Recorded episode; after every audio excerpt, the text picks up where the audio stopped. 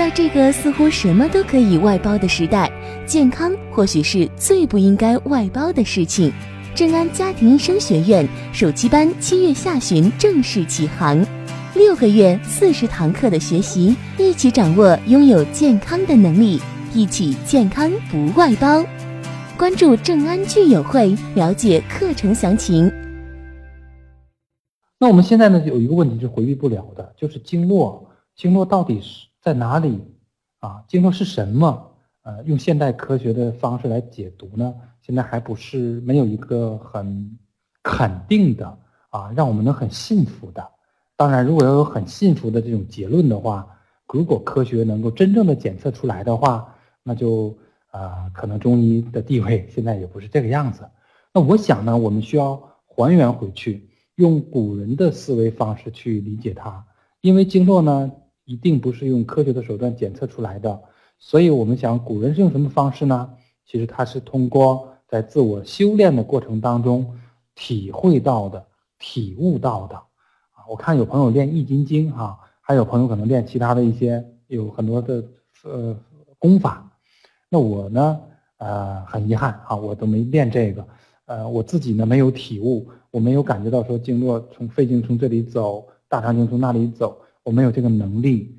但是呢，我相信。我有一个方法，就是学习中医也是这样。如果大家是爱好者的话，我建议大家把《黄帝内经》，其实有一篇叫《阴阳应象大论》，那篇文章多读几遍。那篇文章挺长的，我建议您多读几遍《阴阳应象大论》。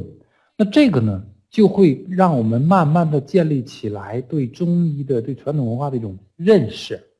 那么，这个印象印象大论讲了一个什么道理呢？其实就是透过现象来去认识本质。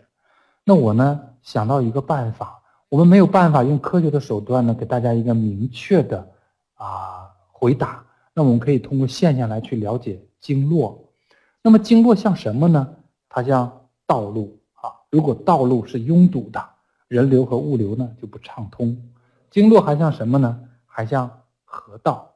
如果河道是拥堵的，那么河水就不能灌溉下游的良田。经络还像网络，如果网络是拥堵的，信息就不能传递。比如说，我和我们和大家，如果在课上正在上课的时候啊，或者是大家通过网络的平台了解了呃正安的网络课程，那如果没有这个信息的传递的话，那我们现在的生活和五年前或者十年前真的是有很大的差别。经络还像什么呢？还像生产线。如果生产线是拥堵的，那么你这个有一个环节出现问题，那么资源就会浪费，产能呢也会下降。那么经络还像呃不太恰当的例子哈，还像下水道。那如果下水道是拥堵的，这个城市呢就会出现内涝为什么我讲它像下水道呢？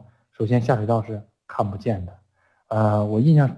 很深刻，在一二年的七月二十一号那一天，北京下了一场大暴雨，结果导致严重的城市内涝，据说还有啊，不是据说哈，呃，还有人员的伤啊伤亡。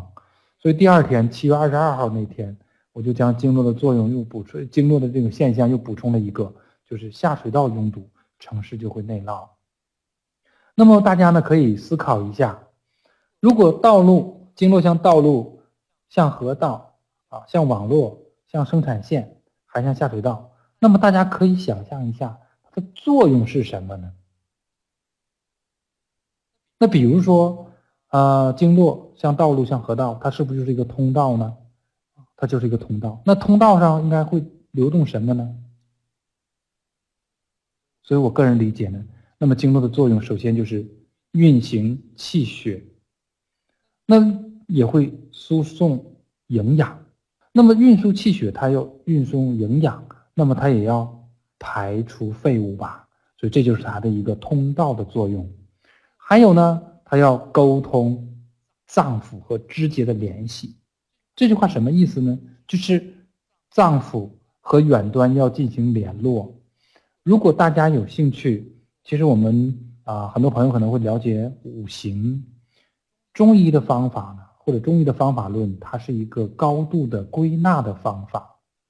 我们现在这个时代呢，是对微观的世界看得太清楚了，对局部的放把局部放大，啊，那么在你对微观世界进行无限深入的时候，其实我们就有可能慢慢的忽略掉那个整体，这点大家我觉得应该大家能够认同。所以我个人觉得我们的祖先这种高度的归纳其实很了不起。就是我如果向无限外延，为什么我们当下的人，呃，容易执着，啊？不开心的时候可能很多，那就是我们刚从这一个局部跳出来的时候，你可能被马上被另一个局部又带走了，所以我们就慢慢慢慢的远离了那个整体啊。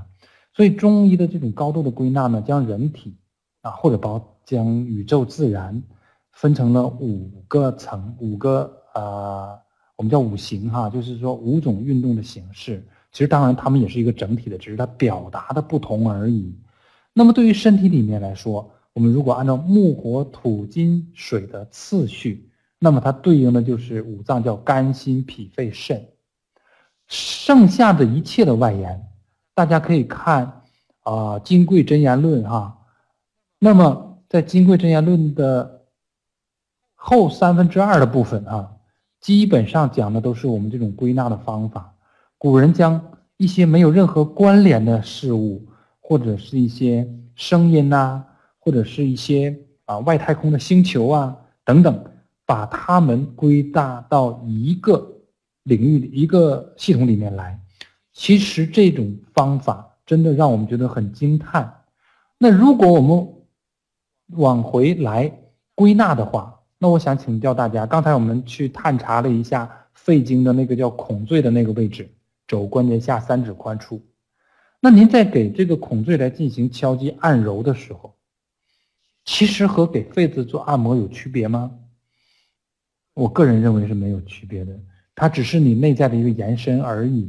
所以，不管我们外在有多少信号、多少像，为什么中医要望闻问切？我就是要通过这些信号的搜集，然后去判断是哪一脏。还是哪几个脏腑之间的关系不和谐了，然后再去调节那个脏腑的关系，或者调节那个脏腑的功能，然后外在的相其实它就消失了。这就是中医治病的道理。所以大家呢，我也建议我们的很多中医爱好者，不要呢，就是对一个局部的症状，哎呦，我头疼啊。曾经我在广州就遇到过一个搞 IT 的朋友，那有一天正好碰见他的时候，他来。他落枕了，落枕了，脖子动不了。然后呢，同行的朋友就说：“哎呀，陆老师给你，呃，揉揉。”他知道我那个穴位都挺疼的，他就不敢揉。我说：“不用我揉，你自己揉就可以了。”我就把他的手啊，大拇指放到他那个，那个落枕穴上啊，在手掌那个啊手背上啊有个落枕穴，放到那儿之后呢，开始揉了几下呢，不疼，就揉了揉呢，痛感就上来了。我说：“你自己揉吧。”同时让他边揉的时候边扭转脖子，结果呢，这哥们儿揉了揉，哎，这脖子慢慢就好了。结果他说了一句话，把大家都逗乐了。他说：“你们中医啊，真能扯。”哎，我说怎么能扯呀？他说明明是脖子的问题啊，你居然让我揉手啊！我说我们中医还有更能扯的啊，头疼揉脚。那为什么大家会觉得我们很神奇？是因为你不了解我们这种系统。其实，当我们大家了解了这个系统的时候，真的实在是太简单了。我们对古人的这种智慧，真应该是赞叹不已。那么，这是它的联系的作用，传递信息的作用。那么还有，比如说疾对疾病的预警，我给他简单提了一下，叫审微样哈，就审这个微样。那么对于疾病的预警，审微样呢，我个人应用的比较多，就是说。在我们给身体貌似很正常的时候，你如果给身体如果能做一个体检，那就太好了。所以，我呃总结了十二经络三十九个堵塞穴位的目的，不是让大家来治病的，是希望大家来自我来体检的。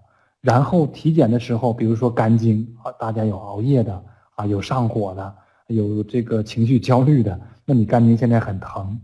那你把它疏通好之后，那么这个隐患不就解除了吗？那么最后一个作用就是去除疾患。那去除疾患什么道理？比如说针刺可以治病，艾灸可以治病，刮痧也可以治病，拔罐也可以治病。我们都被这个病带走了。其实这些法，它的一个主要的作用，是不是就是要保持经络的通畅？就是我们之前讲了一段话：经脉者，所以能决死生、除百病、调虚实，不可不通。如果它通畅的话，那么身体内在基本上就是健康的。同时，经络它也会反映你。如果经络是畅通的，它也可以反映这个脏腑的功能是比较好的，所以内外的联系它会互相的表达。正安家庭医生学院首期班七月下旬正式启航，欢迎中医爱好者共同学习、共同分享。三十万小伙伴在正安聚友会等你来参与。